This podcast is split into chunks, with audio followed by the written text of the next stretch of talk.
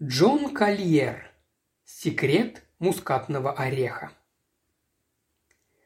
Наш минералогический институт финансирует около десятка крупных фирм, и почти каждая держит у нас одного-двух штатных научных сотрудников. В прокуренной библиотеке института царит уютная атмосфера клуба. Логин и я проработали здесь дольше всех и по праву сторожилов занимаем два стола в глубине фонаря. За маленьким же столом, на выходе из фонаря, где всегда полутемно, обычно работают новички или командировочные. Однажды утром, когда мы пришли на работу, за маленьким столом уже сидел довольно странного вида человек. Даже не глядя на книги, взятые им с полок, было ясно, что его сфера – статистика, а не формулы. Кожа туго оттягивала его лицо, и, казалось, малейшее движение должно причинить ему боль. Только у статистиков бывают такие лица. Напряженно сжатый рот начинал конвульсивно подергиваться, как только он переставал следить за собой.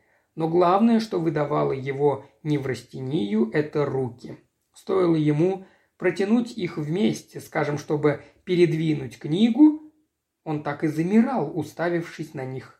В эти минуты подергивание рта становилось особенно заметным. Новенький прямо-таки весь вжимался в стол, когда кто-нибудь проходил мимо, пытаясь свести на нет всякую возможность контакта.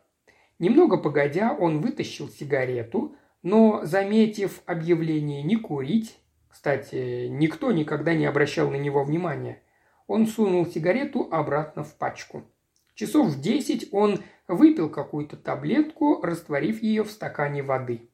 Тут уж я окончательно убедился в его нервозности. За обедом я поделился своими наблюдениями с Логаном. Он вздохнул. Бедняга. Он выглядит ужасно несчастным, как котенок под дождем. Должен заметить, меня никогда не отталкивает унылая замкнутость неврастенников и неудачников. А Логин, тот вообще человек деликатный, с неистощимым запасом добродушия. Первые несколько дней мы присматривались к новичку, ожидая, пока дружелюбная атмосфера нашей библиотеки, наконец, одолеет его мрачное одиночество. А потом просто взяли и пригласили новичка пообедать. Он принял приглашение с типичными для неврастенника затаенными опасениями и внутренне сопротивляясь. Но как бы то ни было, он пошел с нами. Я сразу же почувствовал, что хоть он и истосковался по людям, внутренняя скованность ограничивала каждый его шаг к сближению. Конечно, к тому времени мы уже знали, что его имя Чепман Рейд и что он на службе у Уолс Таймен Corporation. В разговоре он упомянул кучу городов, где ему приходилось жить, и что он родом из Джорджии. Вот, пожалуй, и все, что он рассказал о себе. Он заметно оживился, когда беседа перешла на общие темы. Время от времени он вставлял замечания, говорящие о тонком и проницательном уме, который я весьма ценю. Он трогательно поблагодарил нас, когда мы встали из-за стола, еще раз, когда выходили из ресторана, и, наконец, когда мы вернулись в библиотеку. И само собой получилось, что мы пригласили его провести вместе один из ближайших вечеров – с того дня мы частенько бывали вместе. Рейд оказался на редкость приятным собеседником. Надо сказать, что я вообще питаю слабость к таким суховатым, сдержанным типам, у которых внутри все так и кипит, и которые высказываются раз-другой за вечер, но чьи замечания всегда бывают необычайно глубокими и яркими. Мы, может быть, стали бы настоящими друзьями, и несдержанность Рейда, которая мне казалась сутью его натуры, была этому преградой, а его непомерная признательность. Он не произносил никаких слов, это было ему чуждо, но ведь и бездомному псу не нужно обладать даром речи, чтобы высказать свою любовь и благодарность. Не подлежало никакому сомнению, что наше общество для Рейда – все. Однажды к нам заглянул репортер Натан Тримбл, друг Логана. Он не знал, где убить время до отхода поезда. Натан подсел к столу Логана спиной к остальным. Я подошел к ним поболтать. Тримбл собрался уходить, и тут вошел Рейд и сел на свое место. Тримбл оглянулся, и они увидели друг друга. Я как раз стоял лицом к Рейду и заметил, что он, взглянув на Тримбла, уткнулся в свои бумаги. С минуту он не поднимал глаз, а голова его, дергаясь, склонялась все ниже и ниже, словно кто-то пригибал ее. Затем он встал и вышел. «Бог мой!» – воскликнул Тримбл. «Вы знаете, кто это? Кто сидит рядом с вами?» «Нет», – сказали мы. «А кто это?» «Джейсон Рейд». «Джейсон», – повторил я. «Ты ошибаешься, это Чепмен Рейд». «Ах да, понимаю. Ну и что дальше?» «Господи, боже мой, вы что, газет не читаете? Разве вы не помните дело об убийстве в Питтсбурге?» «Не помню». «Постойте!» – воскликнул Логан. «Это случилось год назад, может, немного раньше. Я что-то припоминаю». «Черт возьми!» – заволновался Тримбл. «Да это же была сенсация. Судили-то как раз этого парня. Ему было предъявлено обвинение в убийстве, а убитым оказался его приятель. Труп был страшно изуродован, я ничего ужаснее в жизни не видел, просто непостижимо, это был какой-то кошмар. «Ну и что?» – сказал я. «Не похоже, чтобы он способен был это сделать. И потом его же оправдали». «Да, они пытались пришить ему убийство, но им не удалось», – согласился Тримбл. «Хотя, скажу я вам, дела были плохи. Они ведь были тогда вдвоем, никаких мотивов убийств. Не знаю, просто ума не приложу. Я писал об этом процессе. Ходил в суд каждый день, а парень этот так и остался для меня загадкой. Словом, не советую оставлять ножи, где попало, вот что я скажу». Тут он распрощался, мы с Логином переглянулись. «Не верится», – покачал головой Логин. «Нет, не верится, чтобы он сделал что-то подобное». «Нечему удивляться, что у него нервы шалят», – сказал я. «Это, наверное, ужасно», – сказал Логин. Теперь эта история дошла до нас, и он об этом знает. Надо было дать ему понять, что мы не собираемся рыться в старых подшивках. Верно, согласился Логин. Рейд вернулся. В каждом его движении чувствовалась страшная напряженность. Он подошел к нам. «Не пообедать ли нам на прощание вместе?» – спросил он. «Так будет лучше. Я попрошу, чтобы меня перевели куда-нибудь в другой город. Я...» «Погодите», – прервал его Логин. «Кому это нужно? Во всяком случае, не нам». «Разве он вам ничего не сказал?» – удивился Рейд. «Нет, он не мог не сказать». «Он сказал, что вас судили», – сообщил я, – «и что вас оправдали. Этого для меня достаточно».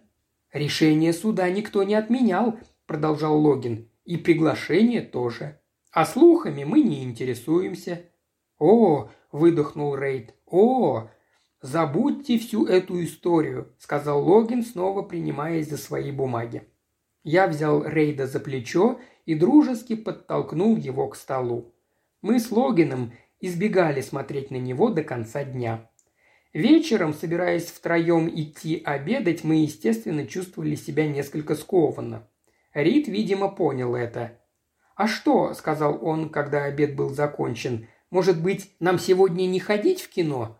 «Можно и не ходить», – откликнулся Логан. «Пойдем в клуб?»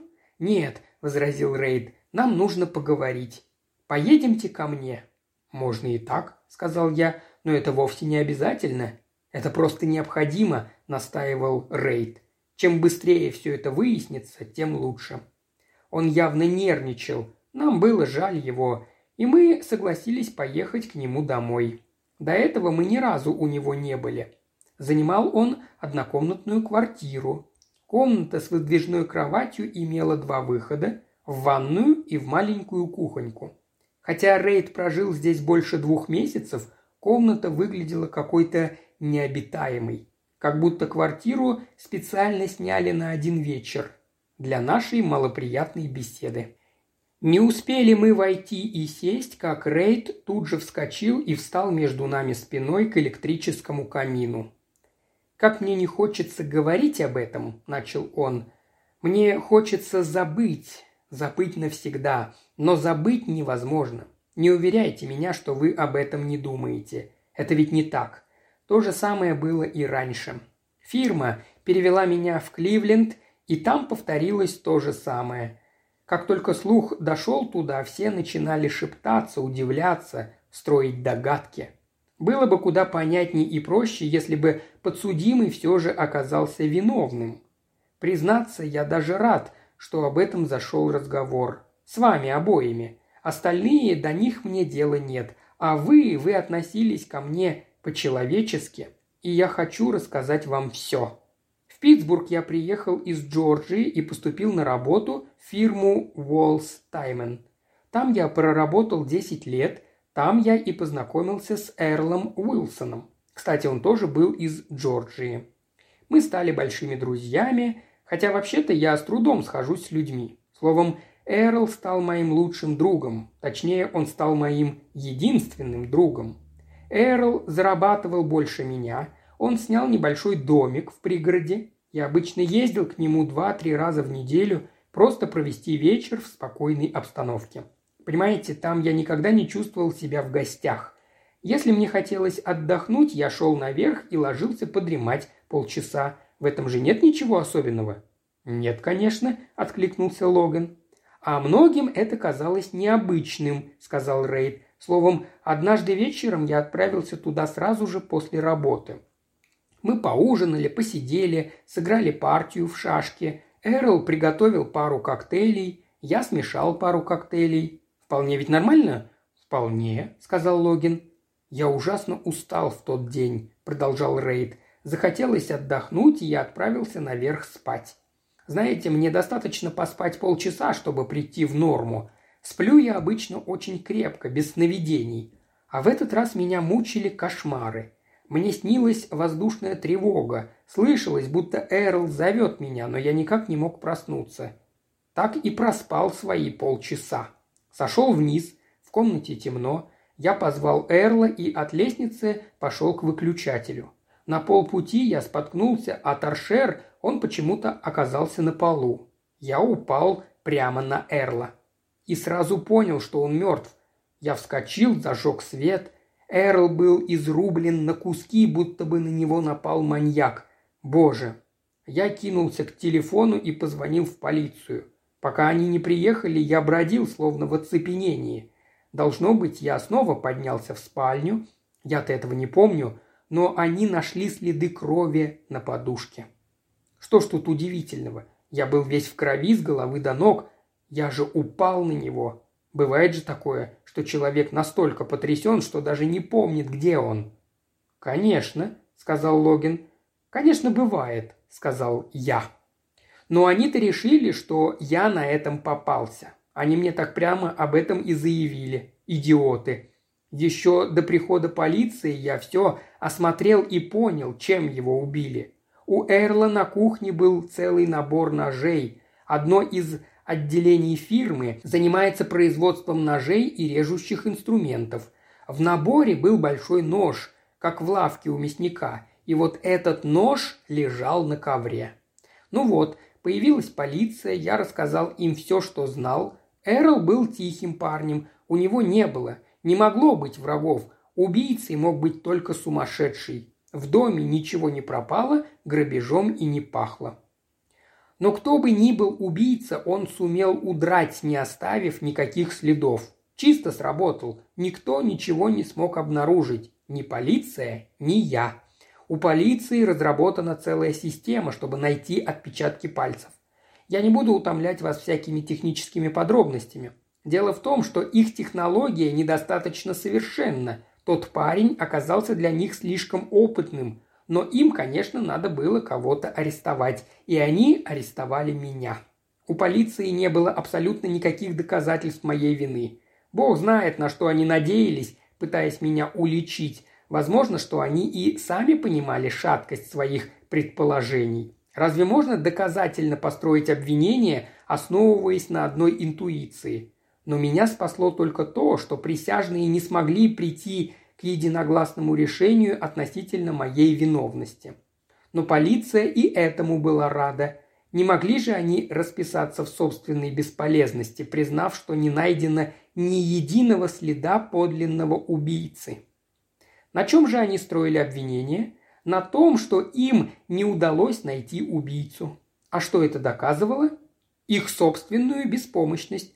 Разве может человек убить своего лучшего друга просто так, без всякой причины? Они не нашли ни повода, ни причины. Конечно, сначала они решили, что тут замешана женщина. У них же интеллект на уровне грошового журнальчика. Они прочитали наши денежные дела, они даже пытались подвести политическую подоплеку. Бог мой, если бы вы только знали, что значит встретиться в настоящей жизни лицом к лицу с персонажами из комиксов, у которых у Мишка подстать рожи. Послушайте, это невероятно, но если и вас когда-нибудь обвинят в убийстве, сразу же суйте голову в петлю. Когда уж все было исчерпано, они решили разобраться в нашей партии в шашки. В этой несчастной безобидной партии. Пока мы с Эрлом играли эту партию, мы все время болтали и зачастую забывали, чей следующий ход. Есть на свете чудаки, которые способны впасть в неистовство из-за детской игры. Но для меня, клянусь вам, это просто абсурд. А вы-то можете себе представить, чтобы кто-нибудь мог убить своего лучшего друга из-за игры? Я не могу. Кстати, насколько я помню, мы начинали играть дважды. Сначала, когда Эрл приготовил коктейль, и потом, когда я готовил коктейль. Мы каждый раз забывали чей ход. И все-таки они решили разобраться. Им же нужно было найти хоть какое-то подобие мотива, а прицепиться было не к чему. Мой адвокат, конечно, сразу же разбил их доводы. Слава богу, в то время буквально весь завод играл в шашки в обеденный перерыв. И сразу же нашлось 10 свидетелей, которые поклялись, что ни я, ни Эрл никогда не играли всерьез, а не то, чтобы впасть в азарт и потерять голову. У них не было ни единой зацепки, ни одной. И Эрл, и я жили просто, обычно, скучно, на виду у всех. Что они могли мне поставить в вину? Ничего. Они доказали лишний раз свою полную непригодность, не сумев обнаружить и представить того, за что им, собственно, платят денежки. Тем не менее, они решились послать человека на смерть. Как вам это нравится?» «Звучит кошмарно», — сказал я. «Да», — подхватил он со страстью, — «именно кошмарно. Точнее не скажешь. Но они получили то, чего добивались. Девять против трех присяжных проголосовали за оправдательный приговор. Этим только полиция и спасла свою репутацию. Обвинение не было снято полностью, и можно было строить догадки и предположения. А главное, им удалось создать впечатление, что все это время они были на правильном пути. Вам легко представить, во что превратилась моя жизнь с тех пор. Друзья, поверьте мне, если случится вам попасть в такую заварушку, в первую же ночь суньте голову в петлю». «Не говорите так», – перебил его Лорен. «Верно, вам досталось, чертовски досталось, но теперь-то какого дьявола? Все позади, вы ведь здесь?» «С нами», – продолжил я, – «если вам от этого легче». «Легче», – заволновался Рейд. Вы даже себе не можете представить, что для меня значит ваше общество. Я, наверное, никогда не смогу до конца выразить вам свою признательность. Бог мой, да что же это со мной? Нечего сказать «хорош». Затащил сюда единственных людей, которые сердечно отнеслись ко мне. Изливаю душу и не предложу даже выпить. Ну ничего, сейчас я вам кое-что приготовлю. Уж этот-то напиток вам придется по вкусу. «Я бы не прочь пропустить стаканчик виски», – заметил Логан. «У меня есть кое-что получше», – сказал Рейд, направляясь в кухню. «У нас в Джорджии есть нечто свое, совершенно особенное. Надо только как следует смешать. Минуточку». Он исчез в дверях, и мы услышали хлопки вытаскиваемых пробок, бульканье и треск смесителя – он продолжал разговаривать с нами через дверь. «Я чертовски рад, что затащил вас к себе, рад, что излил вам душу. Если бы вы только знали, что это значит, когда вам верят, когда вас понимают, видит Бог, вы вернули меня к жизни». Он вышел, неся на подносе три наполненных до краев стакана. «Попробуйте», — сказал он с гордостью. «За будущее», — провозгласил Логан, и мы подняли стаканы. Сделав поглотку, мы подняли брови. выражая свое восхищение. Это был коктейль из шерри с сильным привкусом мускатного ореха. «Вам нравится!» – воскликнул Рейд радостно. Немногие знают рецепт этого напитка и еще меньше умеют как следует приготовить. Правда, есть идиоты, которые воображают, будто знают, как он делается. Только позорят Джорджию. Я бы, не задумываясь, вылил им это пойло за шиворот. Но вы, я вижу, люди понимающие. Клянусь богом, разбираетесь. Вы сейчас сами убедитесь. Он бросился в кухню и загремел бутылками еще громче. Продолжая бессвязно толковать с нами, то восхваляя свой единственно правильный рецепт, то понося последними словами все подделки. «Ну вот, пожалуйста», – сказал он, появляясь в дверях с нагруженным подносом. Напиток мало чем отличался от предыдущего, в нем только чувствовался какой-то новый привкус.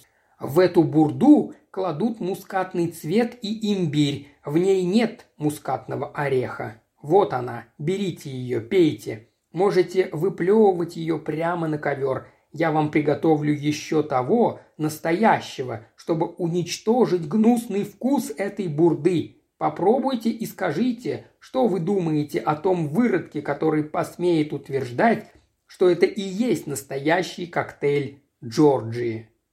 Мы отпили по глотку, разницы почти не почувствовали – Однако мы не стали противоречить и сказали именно те слова, которые он ожидал.